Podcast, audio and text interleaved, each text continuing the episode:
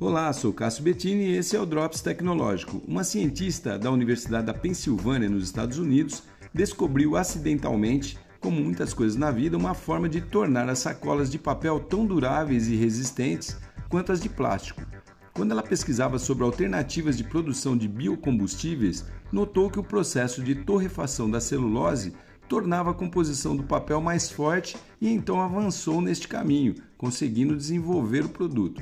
Além da resistência e durabilidade, essas sacolas podem ser descartadas sem oferecer risco ao meio ambiente, pois são também biodegradáveis.